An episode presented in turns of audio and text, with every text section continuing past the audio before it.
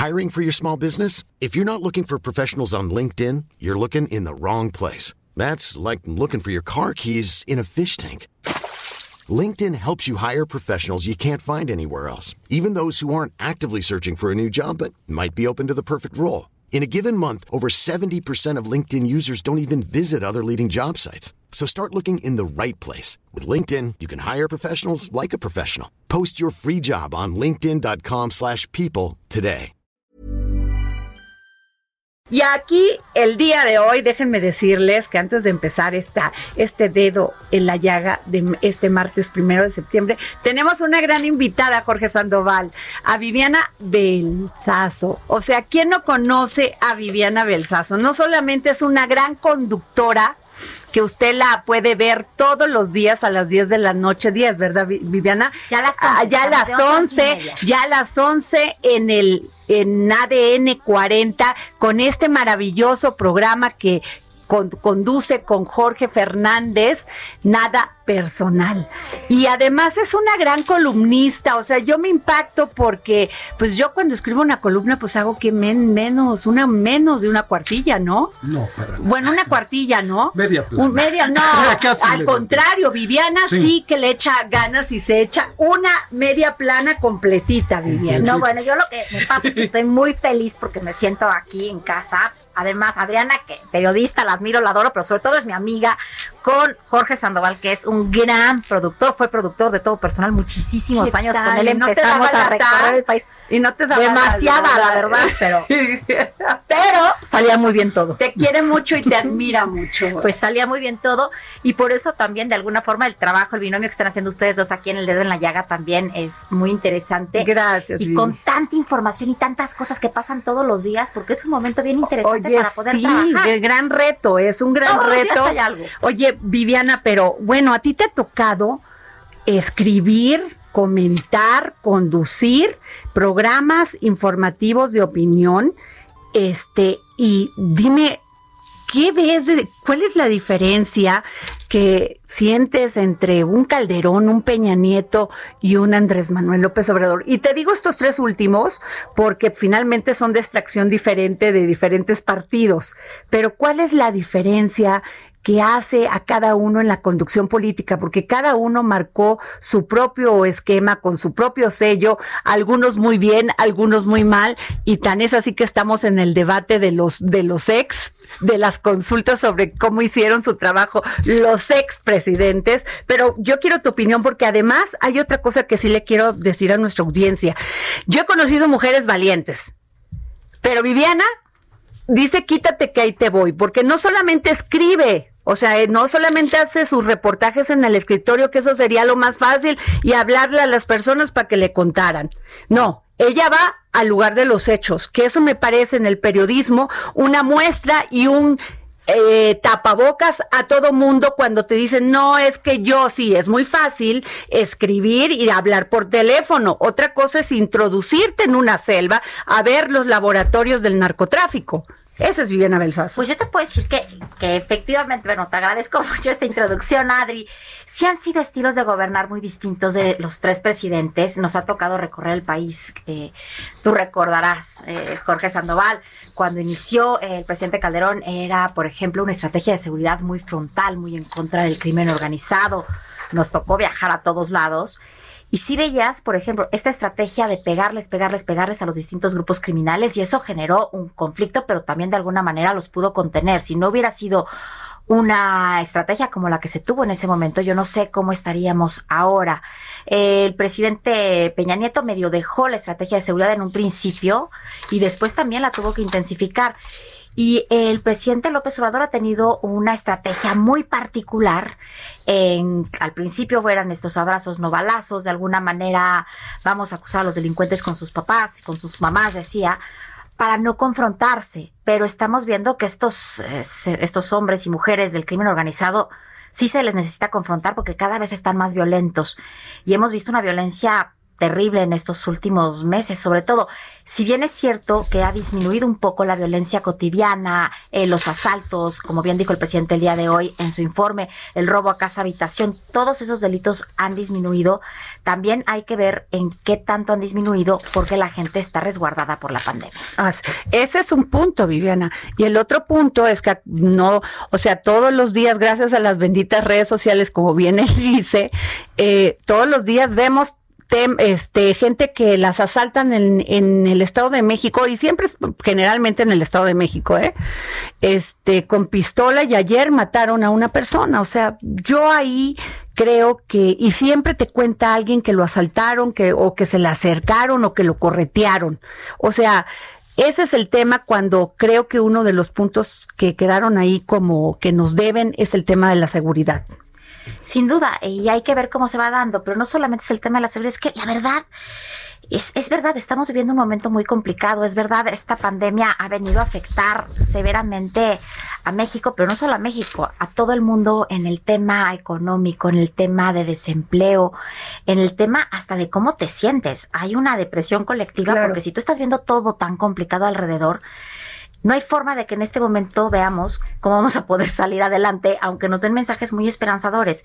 Seguramente una vez que tengamos vacuna, que se empiece a reactivar la economía, que se dé certeza para la inversión en México, vamos a estar mucho mejor y ojalá todo eso se llegue a dar.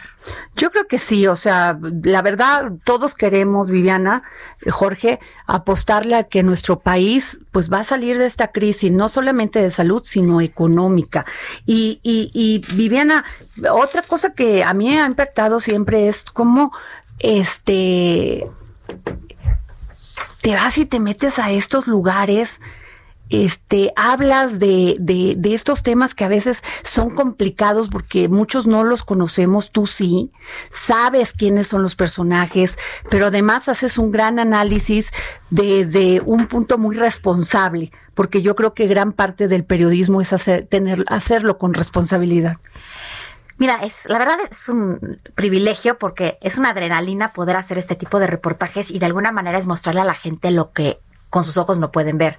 Llegar a ver cómo se hace un operativo, eh, ver, por ejemplo, eh, un narcolaboratorio, como dices tú, que puede caminar en la sierra y poderlo mostrar. Ahí te das cuenta, te das cuenta de la fuerza que tiene pues sin lugar a dudas, este, el crimen organizado, pero también te das cuenta lo rápido que va cambiando desde la tecnología hasta todo. Estuvimos apenas el, hace dos años en este narcolaboratorio donde las drogas eh, fabricadas de esa manera, las anfetaminas, metanfetaminas, eran tan difíciles de hacer en estos lugares tan alejados.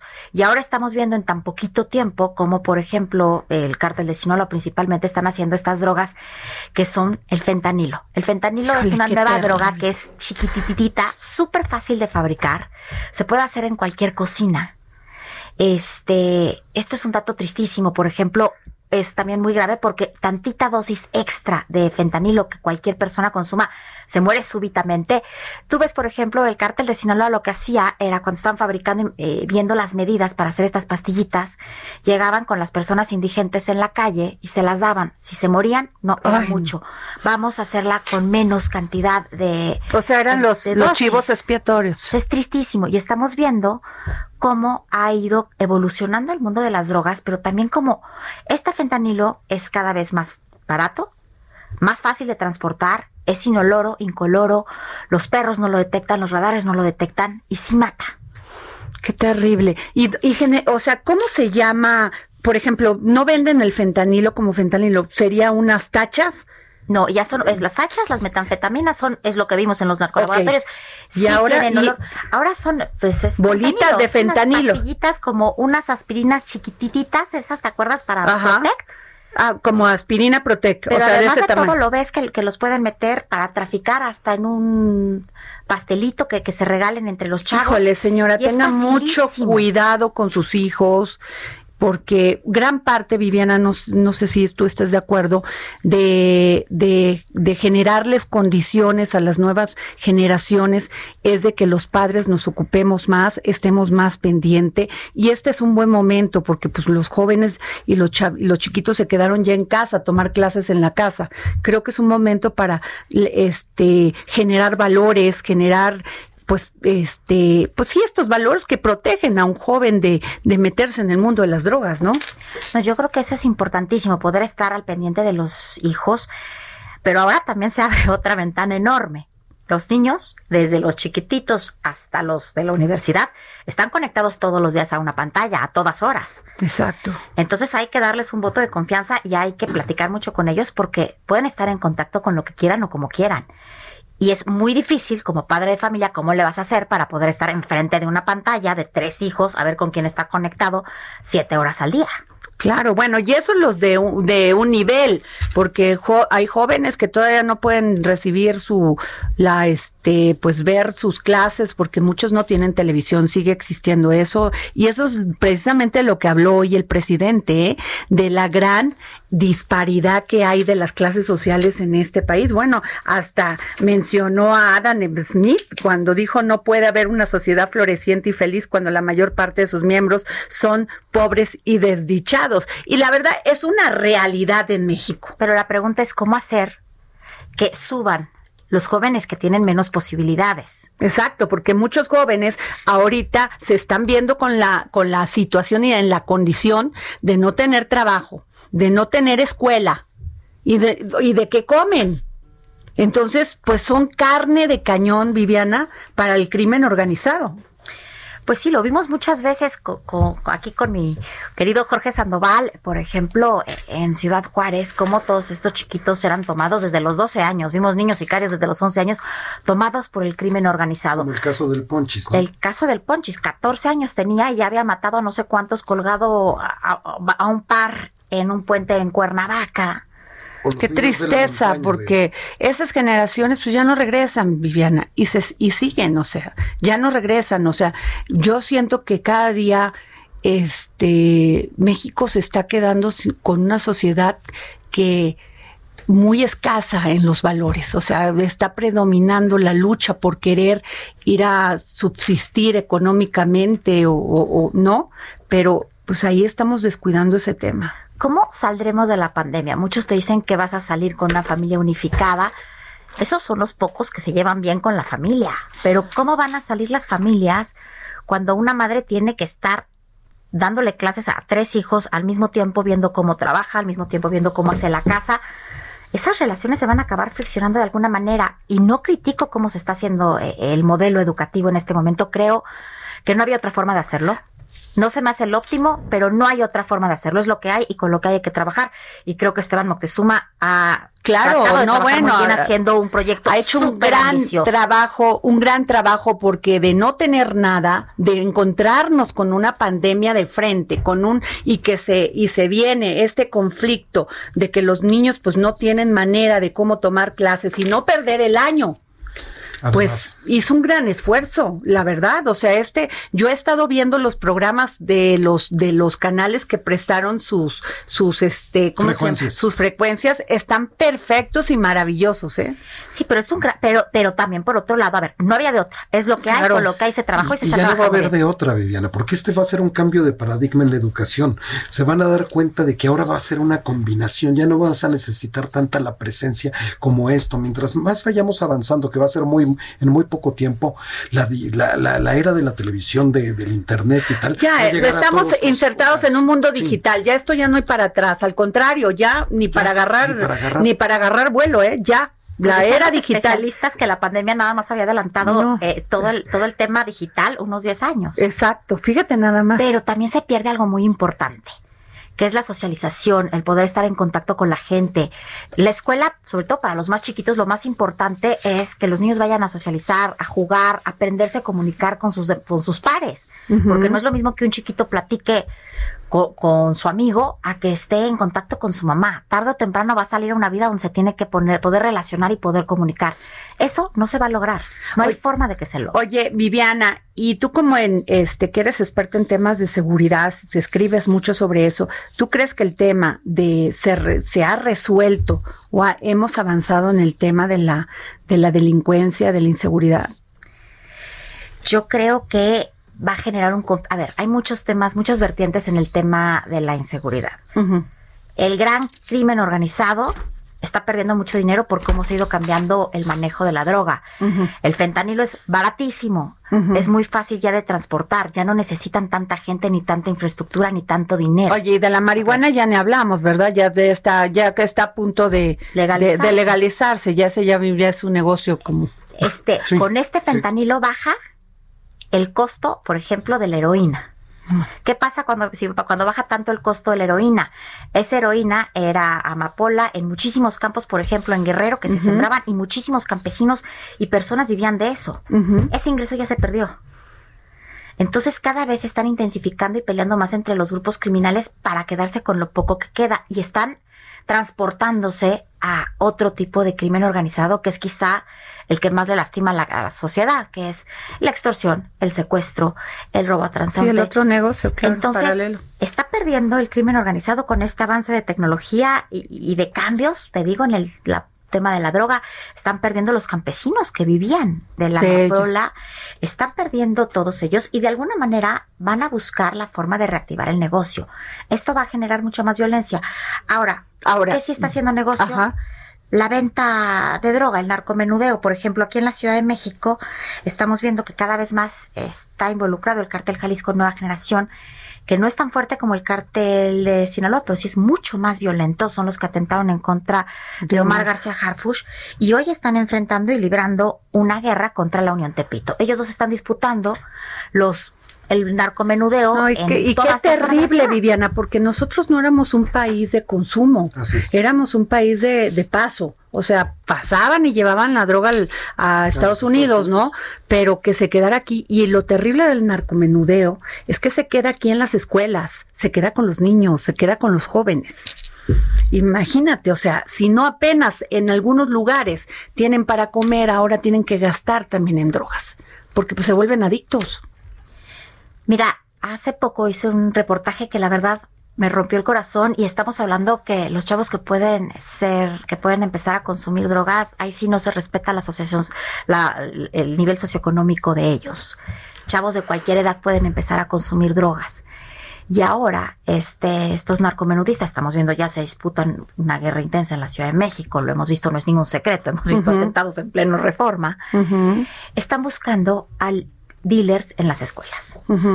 Entonces, por ejemplo, hay un caso eh, de una escuela privada donde un narcomenudista contacta al chavo, al mejor estudiante, al que sabe hacer mejor ejercicio en la selección de fútbol de la escuela.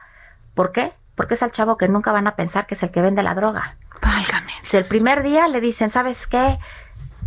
¿Quieres ganar muchísimo dinero? No, es que como solamente tienes que entregar estos paquetitos a tus compañeros.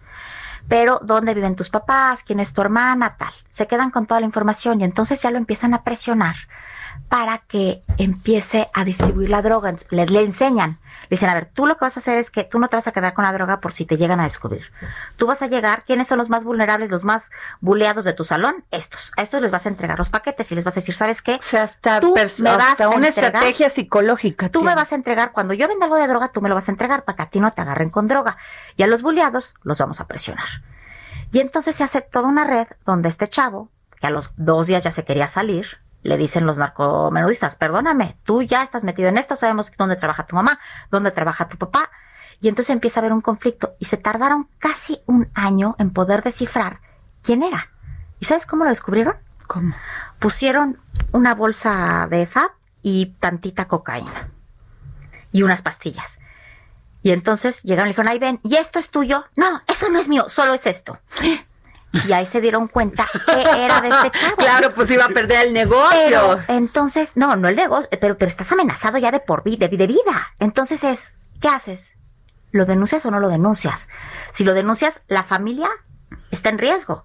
Si no lo denuncias, tienes un chavo que está vendiendo droga en la escuela si es un problema social a todos los niveles socioeconómicos que está complicado, muy es que se ha introducido, ha penetrado el narcotráfico, pero de una manera tan sanguinaria que muchas personas pues dicen, ¿qué hago? Si denuncio, matan a mi familia, si no denuncio, si participo, matan. Si no participo, la matan. Y si participo, pues ahí voy a ver qué día me toca.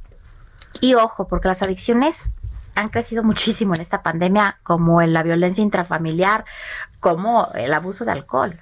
Oye, Viviana, antes de irnos a un corte, porque vamos después con estos, este, con un debate que vamos a tener sobre el informe del presidente en su segundo año de gobierno, eh, quiero que me digas, ¿hemos avanzado en temas de género? Yo creo que ahí vamos, todavía la tenemos muy difícil, pero sí hemos dado la lucha. Sí, o sea, por lo menos podemos votar las Por ejemplo, no, me queda claro, pero en el tema de la violencia, en el tema de, de esta, este, terrible, este, pues los feminicidios que no, pues siguen existiendo. Esta niña Dana, Dana, que le dieron treinta y tantas cuchilladas y que el fiscal decía que no, que pues pues estaba tatuada, o esta niña que, que mataron ayer en, en Sonora, me parece, porque le querían robar este su puesto, tiene un puesto en la, tenía un puesto en la calle, la querían robar, pero no la asesinas y le, le das un balazo en la espalda, en la, en la cabeza y en las piernas. Bueno, nos. O sea, no es feminicidio. Los ministerios públicos siguen, Viviana, sin especializarse. Entonces, ¿cómo llevan esta investigación y, y dan, y ya como sentencia dicen, pues ya es un, eso fue un feminicidio? Bueno, nos platicaban. La verdad es que en las leyes está el problema. Efectivamente, hay que tipificar ese tipo de delitos como feminicidio en comparación del homicidio porque ese delito de feminicidio tiene penas más altas, pero comprobar que es feminicidio es mucho más difícil que comprobar un homicidio. Así es. Pues es, es un tema que hay que debatir porque en vez de haberse acá, o sea, y además se extrapoló el tema de la violencia o sea, intrafamiliar, o sea, mucho más, mucho más mujeres agredidas en sus casas porque ya me las imagino, se empoderan, les dicen, oye, pues no me faltes el respeto y pácatelas, le dan una cachetada o le dan un golpe. Sí, es tristísimo, pero además de todo, ha sido un momento en donde se han encerrado el agresor y la víctima, pues, donde no ha podido salir, donde ha tenido que estar mucho tiempo.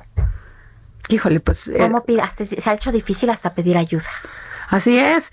Y pues ahí están los números, Viviana. Entonces yo creo que todavía, no sé qué piensas, pero tenemos que hacer mucho más. Tenemos que pedirle con esto que viene la reforma judicial, pedir que haya este ministerios públicos preparados, capacitados para llevar el tema de género. Sí, es, tristísimo lo que hemos visto ahora con la violencia intrafamiliar, pero también hemos visto lo difícil que es para una mujer denunciar al padre de sus hijos o por al padre, al novio, al tío, a por todos. cultura. La mujer nunca va, uno tiene que ser leal con, su pareja, con el padre de sus hijos. No, no se puede denunciar, es lo que nos ha dicho la cultura. Nos, ah, nos digan lo que nos digan. Todo se hace y se torna mucho más difícil. Así es. Pues bueno, vamos a tener un pequeño, pues no le llamaría yo debate, sino puntos de vista de este informe que presentó, el segundo informe de gobierno que presentó el día de hoy el presidente Andrés Manuel López Obrador, y es por eso que le pedimos al senador Damián Cepeda del PAN, integrante de la Comisión de Justicia en el Senado de la República, al senador Jorge Carlos Ramírez Marín, vicepresidente de la mesa directiva en el Senado de la República, y al senador Alejandro Armenta de Morena, presidente de la Comisión de Hacienda y Crédito Público en el Senado de la República, que nos recibieran las llamadas para el dedo en la llaga y pudiéramos tener sus puntos de vista sobre varios temas que mencionó el día de hoy el presidente Andrés Manuel López Obrador. Y buenas tardes, senadores. ¿Qué Qué gusto, Adriana, Viviana, senadoras, senadores, Damián, Carlos, José Carlos. muchas gracias. Pues empezaría por el senador Damián Cepeda del PAN. La frase de hoy, senador, fue y la frase del día, no puede haber una sociedad floreciente y feliz cuando la mayor parte de sus miembros son pobres y desdichados. Una frase de Adam Smith. ¿Cómo resume usted esta frase en este segundo informe de gobierno? Pues yo lo que quisiera es que le hiciera caso a la, frase y actuara en consecuencia el presidente. La verdad de las cosas es que es triste, es muy lamentable, yo no lo celebro, la verdad es que es trágico para el país ver que estos dos primeros años, pues realmente el gobierno está reprobado. Y lo digo con pesar, ¿eh? porque yo soy de los que quiere que le vaya bien a México y por lo tanto, ojalá el presidente se convirtiera pues en el presidente que la gente tuvo la esperanza y por el cual votó. Si tuviera yo que escoger algo positivo, sería precisamente eso, que logró expresar la esperanza de cambio en los mexicanos, pero de ese tamaño que fue la esperanza, pues ha sido la decepción. Y, y digo, ahorita puedo profundizar, pero hay tres, cuatro temas que claramente en todas las encuestas salen como los que más le importan a la ciudadanía. Economía, salud, combate a corrupción, democracia, en fin. Y si nos vamos a números objetivos con datos del propio gobierno o de órganos autónomos, pues está reprobado. En economía, el año pasado, no por COVID, el año pasado, se crearon 300 mil empleos menos que un año anterior. Y ya con el COVID tenemos 12.5 millones de personas que perdieron su empleo y 69 millones según el Coneval que no les alcanza para comer. ¿Y qué hace el presidente con ello? Nada. O sea, en lugar de dar un apoyo directo, como hemos propuesto, como ingreso básico, ingreso mínimo, renta universal o como le quieran llamar, que dos bocas, que el Santa Lucía, pues por Dios, en seguridad más violencia que nunca, en democracia ataque tras ataque, en combate a la corrupción tres de cada cuatro contratos este no se licitan, en fin, no, no, es el cambio que se prometió, yo espero que corrija. Ok, senador Alejandro Armenta de Morena, por favor. Muchas gracias, gracias Adriana, Diana. El presidente de la República ha hecho lo que ningún presidente se quiso atrever a hacer, desmantelar el sistema de corrupción, de complicidad, de saqueo que en México se institucionalizó desde la presidencia de la República. Es evidente y no se puede negar el saqueo energético que se hacía desde la propia presidencia con el beneplácito de los poderes públicos. No se puede negar que el régimen que se heredó fue un régimen que estuvo totalmente plagado de saqueo a través de los fideicomisos públicos, deuda en los estados impagable, eh, privilegios con las condonaciones de impuestos que solo privilegiaban a los cercanos del presidente de la República en turno. Es, así se recibió al país con una, un sistema de salud destrozado, se tuvieron que construir, reconstruir 400 hospitales que eran elefantes blancos que se dejaron, eh, un país hipotecado con una deuda monstruosa que pasó en tres sexenios de 520 mil millones de pesos a 10.5 billones de pesos, con un sistema de corrupción anidado en todo el presupuesto, no hay una partida presupuestal en, en donde no se supo, se conoce de actos indebidos eh, propiciados, y lo digo, no, no tiene que ver esto los partidos políticos, sino cómo el poder, el poder económico cupular se apoderó de los partidos, se hizo de presidentes, de senadores, de gobernadores, y desarrolló todo un sistema de corrupción que hoy el presidente en dos años está desmantelando, no es fácil. Claro que hay molestia, ¿cómo no van a estar molestos los que ya soñaban tener sus plataformas de Pemex con beneficios jugosos, ya soñaban con tener eh, concesiones de agua, de, de, minas funcionando, saqueando los recursos naturales. Claro que están molestos algunos empresarios que se hicieron políticos, algunos políticos que se hicieron delincuentes en el poder y que eh, se beneficiaron de todo ello.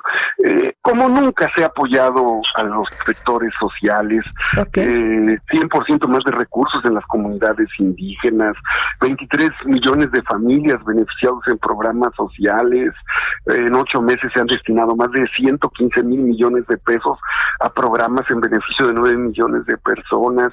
Nunca, nunca como ahora se atiende en programas sociales a Pues- la gente y se está rescatando la soberanía energética, que era una vergüenza, cuarto país productor de petróleo y primer importador de gasolina. Pues, ok, muchísimas gracias, este senador. Vamos con el senador Jorge Carlos Ramírez Marín, por favor. Pues muchísimas gracias. Muy interesante. Yo creo que parte del deber de un gobernante es trazar eh, este imaginario de a dónde quiere llegar el país y decir cómo debemos ser, enviar estos mensajes de ánimo, de entusiasmo, de decir que las cosas van bien. Yo creo que eso es parte de la labor de un líder social, particularmente cuando ha sido un líder con la trayectoria como la del presidente de la República. Ahora, eso tiene que tener un contraste y el contraste tienen que ser los datos. Porque en la medida que la gente no encuentre una justificación de las palabras en los datos, en los datos duros, en los datos contundentes y fríos de las cifras matemáticas, en esa medida no solo va perdiendo su encanto el narrador, sino que va cundiendo un desencanto que va restando ánimo a la sociedad. Y eso creo yo que es el gran riesgo en el que estamos. Llevamos un mes, perdón, un año, antes de COVID sin crecimiento y preguntándonos de qué tamaño sería la recesión.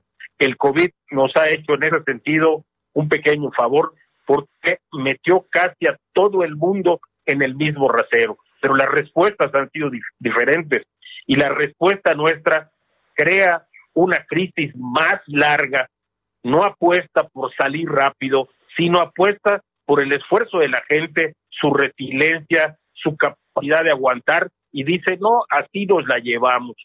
Y efectivamente, si esto que ha ocurrido, como dice el senador Armenta, realmente ocurre, pero no se refleja en los datos, es decir, la gente no es menos pobre en las comunidades indígenas, ni tiene más salud en las comunidades indígenas, la gente no recibe medicinas a tiempo.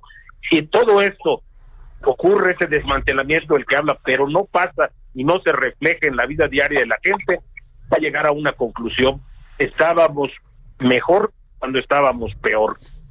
Ok, senadores, soy Viviana Belsazo, me da muchísimo gusto saludarlos. Y... Hola Viviana, mucho gusto. Hola Viviana, qué gusto. ¿Qué tal? Yo quisiera el día de hoy, vamos a platicar sobre el tema de seguridad. Si bien es cierto, como bien eh, dijo el presidente López Obrador el día de hoy en su informe, ha habido una disminución importante de delitos en comparación al año pasado, como el robo de vehículos, los feminicidios, el robo en transporte público, el robo a negocios, el secuestro, pero también esto va de la mano con que ha sido una época muy difícil, donde mucha gente ha estado confinada.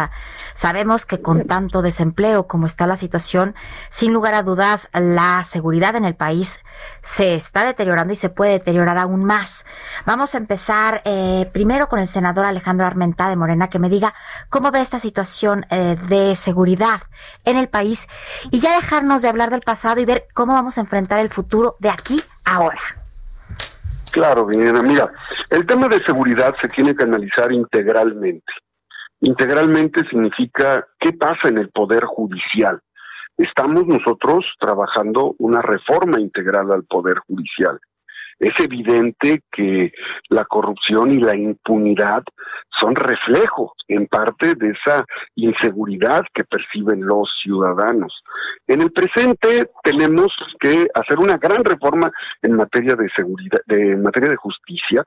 El poder judicial, en el poder judicial se anidan aún eh, rescoldos de ese sistema corrupto de impunidad que hace que el ciudadano que denuncia un delito sienta la zozobra de que el delincuente sale, el delincuente se puede vengar y bueno, pues esa impunidad se ve reflejado en la impotencia de los ciudadanos. Si es que eh, la seguridad de, de este gobierno ha tenido una característica que no tuvo los gobiernos anteriores.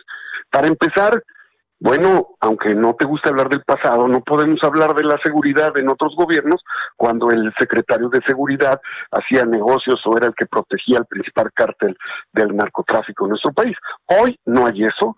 Hoy tenemos un sistema que está trabajando con la Guardia Nacional o un gobierno que en el pasado no pudo atinarle a la a lo que llamó el bando, el, el, mando único o el mando mixto, y así se la pasaron todo el sexenio, sin poder resolver a quién le daban el mando policial en los estados, en los municipios. Hoy, guste o no les guste, la Guardia Nacional es un instrumento que ya está, que se está desarrollando, que tiene un año prácticamente funcionando, un año pero que para que se institucionalice, se institucionalice como sucede en Europa en otros países, requiere de un sistema de procuración de justicia que permita que realmente no exista impunidad. Existe la necesidad también de la coordinación tanto de los órdenes federal, estatal y municipal. Pero bueno, el tema de seguridad es un tema en el que se va avanzando, se tiene una institución fuerte, la Guardia Nacional, y en ese sentido, eh, claro, que combatiendo la corrupción, combatiendo la impunidad, haciendo una reforma profunda al Poder Judicial, tendremos mejores condiciones de seguridad para el país. Senador Armenta tiene razón. Bueno, son 97 mil elementos de la Guardia Nacional, una Guardia Nacional, estos cuerpos de paz, como dice el presidente, que se están eh, empezando a construir, se están construyendo de una manera sólida. Y también es cierto, es, hay que fortalecer el sistema de justicia porque de nada sirve detener a los más peligrosos criminales y de al día siguiente dejarlos en libertad. Senador Jorge Carlos Ramírez Marín, ¿qué me puede decir del PRI? Pues que se le han dado al gobierno herramientas que no ha tenido ningún otro gobierno y ha tomado herramientas que no había tomado ningún otro gobierno. Por ejemplo, el caso específico de la utilización del ejército de una manera formal en el combate al crimen organizado y a la violencia. En otras palabras, tiene mucho más de lo que han tenido cualquier otro gobierno y los homicidios están imparables.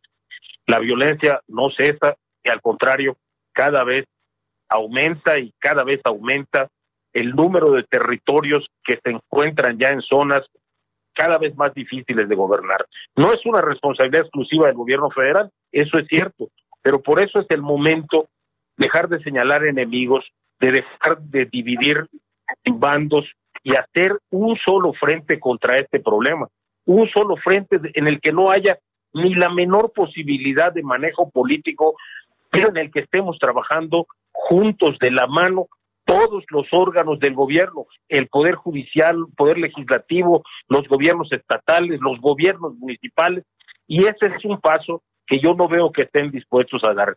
Tienen efectivamente una Guardia Nacional que hace diversas tareas, pero no se ha visto después de un año que pueda tener un impacto en fortalecer efectivamente esas zonas donde la gente no puede salir a la calle, independientemente de que haya coronavirus o no, donde la gente vive un toque de queda, independientemente de que estemos padeciendo una pandemia o no.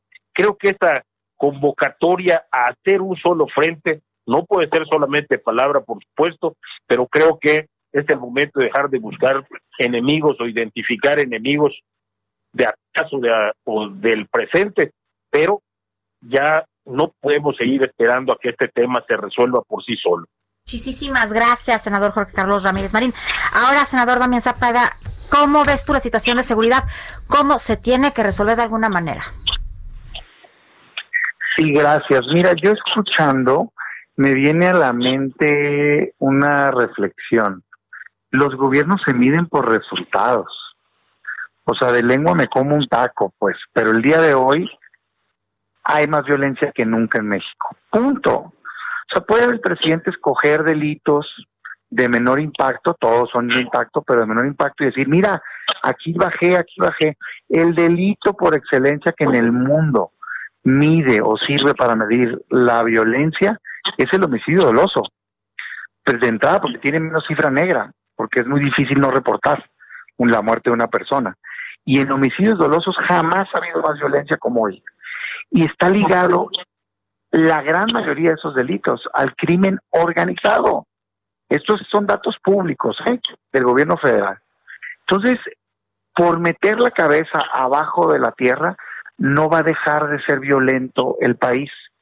Y la estrategia que se ha tenido contra el crimen organizado me parece completamente equivocada. O sea, ya vamos a dejarlos en paz. Este, se van a portar bien, por Dios, hombre. La gente merece protección. Una de las principales razones de ser de un Estado de un gobierno es garantizar paz y no han querido hacerlo en este país. Se les apoyó como nunca, como bien dijo ahorita mi compañero, se dio la Guardia Nacional y lo que ha hecho el presidente es romper una promesa de campaña. Él dijo que no iba a militarizar México. Ha grabado una y otra, hasta spots yo creo tenía de eso. Y sin embargo hoy hay más militares que nunca cargó la seguridad. Yo no estoy peleado con ello, ¿eh? Es una situación de emergencia. Claro que deben de poder ayudar. El problema es que la Guardia Nacional no existe. Es el ejército y es la marina. No se está conformando una policía civil que vaya a hacerse cargo en el mediano plazo de la seguridad pública. Entonces, se tiene que cambiar el rumbo, se tiene que aceptar el problema y atenderlo. Yo escucho cada rato lavada de manos, echando culpas a gobiernos estatales y municipales. Yo nomás les digo, todos tienen que colaborar, pero aquí hay un responsable claro en la Constitución y en la ley. El crimen organizado es responsabilidad del gobierno federal. Todos los demás coadyuvan. Entonces, yo sí digo, es momento de garantizar la paz. La ruta debe ser la que se marcó en el Senado. Fortalecer un cuerpo civil, fortalecer las policías estatales y municipales, invertir en inteligencia, particularmente financiera, y desarticular bandas. Pero nada de eso se ha hecho el día de hoy. Pues muchas gracias, senador Damián Cepeda. Y vamos a conclusiones con un minuto para cada uno, para ya despedir nuestro programa, agradeciéndoles que hayan estado con nosotros aquí en el dedo en la llaga. Senador Jorge Carlos Ramírez. Creo que el tema no puede atribuirse solamente al presidente de la República. Creo que tenemos que fijarnos bien en cómo funciona el gobierno. Creo que puede estar su principal debilidad en cómo están haciendo funcionar al gobierno. El presidente ha referido muchas veces que es un elefante al que cuesta mucho trabajo mover, pero por encima de todo tienen que pensar que no lo va a poder mover una sola persona. Entonces tiene que existir un auténtico trabajo de gobierno donde las responsabilidades estén claramente definidas, donde se cumpla con la ley y efectivamente puedan producirse resultados. De lo contrario, insisto, la conclusión de la gente puede ser que tenemos una gran promesa, una gran visión de cómo debería ser el país, pero no se está cumpliendo. Muchas gracias, senador. Eh, senador Damián Cepeda, por favor. Sí, gracias. Pues mira, yo quisiera aprovechar para con mucha humildad dar tres recomendaciones al presidente de la República de un senador de la República. La primera es que tiene que aprender a escuchar. O sea, nadie es dueño de la verdad absoluta. Una sola persona no puede cambiar el país. Hay gente de buena fe que está dando ideas y que no está siendo escuchada. Segunda recomendación es que aproveche este momento. Los informes de gobierno son buenos momentos para hacer corte de caja. Yo le invitaría a hacer una reflexión, una pregunta. Si hoy acabara su gobierno, ¿cómo lo juzgaría la historia? ¿Cambió México como prometió? La respuesta es que no. Al día de hoy no estamos mejor en economía, en salud, en seguridad, en combate a la corrupción y en democracia. Es momento de rectificar. Y la tercera es que deje de dividir a los mexicanos. No somos enemigos del presidente los que pensamos distinto, simplemente pensamos distinto. México es un mosaico plural de ideas y lo que debería estar haciendo el líder nacional, que es el presidente, es buscar las coincidencias, no las diferencias. Si hace eso, yo creo que va a encontrar los puentes abiertos, las manos tendidas, yo aquí expreso la mía, para construir en positivo. Pero si no, por supuesto que vamos a alzar la voz y no vamos a permitir que quiebre a México. Gracias, senador Damián Cepeda. Y terminamos con el senador Alejandro Armenta de Morena. Muchas gracias, eh, Viviana, y muchas gracias, eh, desde luego, Adriana, a todos. El presidente fue mandatado por los mexicanos de manera constitucional para poner al gobierno por encima de los intereses económicos que sometieron a los gobiernos y que pusieron en condición de país de conquista en muchos aspectos, eh, nuestros recursos naturales, la economía, la, desde luego la industria energética, impresionante como nos convertimos en un consumidor de gasolina siendo el productor más importante en América de petróleo. Eh, es evidente que hay intereses que a nivel nacional e internacional no le conviene, no les conviene lo que pasa en México hoy. Hoy se acabaron los privilegios y esto no tiene que ver con los partidos. Yo estoy seguro que los militantes del PRI, del PAN, del PRD, de muchos partidos o, de, o sin partido están de acuerdo en terminar con la corrupción, con la impunidad, con el saqueo fiscal, con el saqueo energético, con el saqueo presupuestal que se hizo indiscriminadamente por el presidencialismo tóxico. Eso es lo que se ha hecho en México en dos años, es lo que ha hecho el presidente Andrés Manuel. Por eso cuenta con la mayoría de los mexicanos en opiniones positivas. Tenemos que seguir en esa ruta para que le vaya bien a México. Gracias, senador Alejandro Armenta. Le agradezco mucho al senador Damián Cepeda del PAN, al senador Jorge Carlos Ramírez Marín del PRI y al senador Alejandro Armenta que nos hayan tomado la llamada para el dedo en la llaga y hayan estado el día de, de hoy con Viviana Belsazo, Adriana Delgado y Jorge Sandoval. Gracias. A sus órdenes, excelente tarde. Un saludo a todos. Pues ahí los escuchaste, Viviana, ¿qué tal? Pues ahí están tres posturas distintas y sin lugar a dudas creo que hay un común denominador, como cerró el senador Armenta, y es que le vaya bien a México. Nadie quiere que no le vaya bien a México. Si le va bien a México, nos va bien a todos nosotros.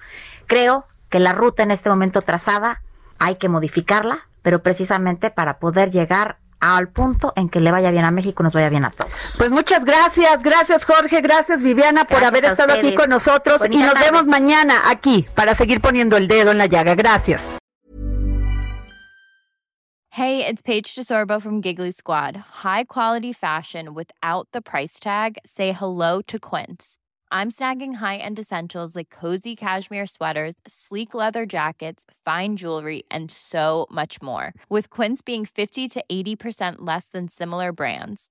And they partner with factories that prioritize safe, ethical, and responsible manufacturing. I love that. Luxury quality within reach. Go to quince.com slash style to get free shipping and 365-day returns on your next order. quince.com slash style.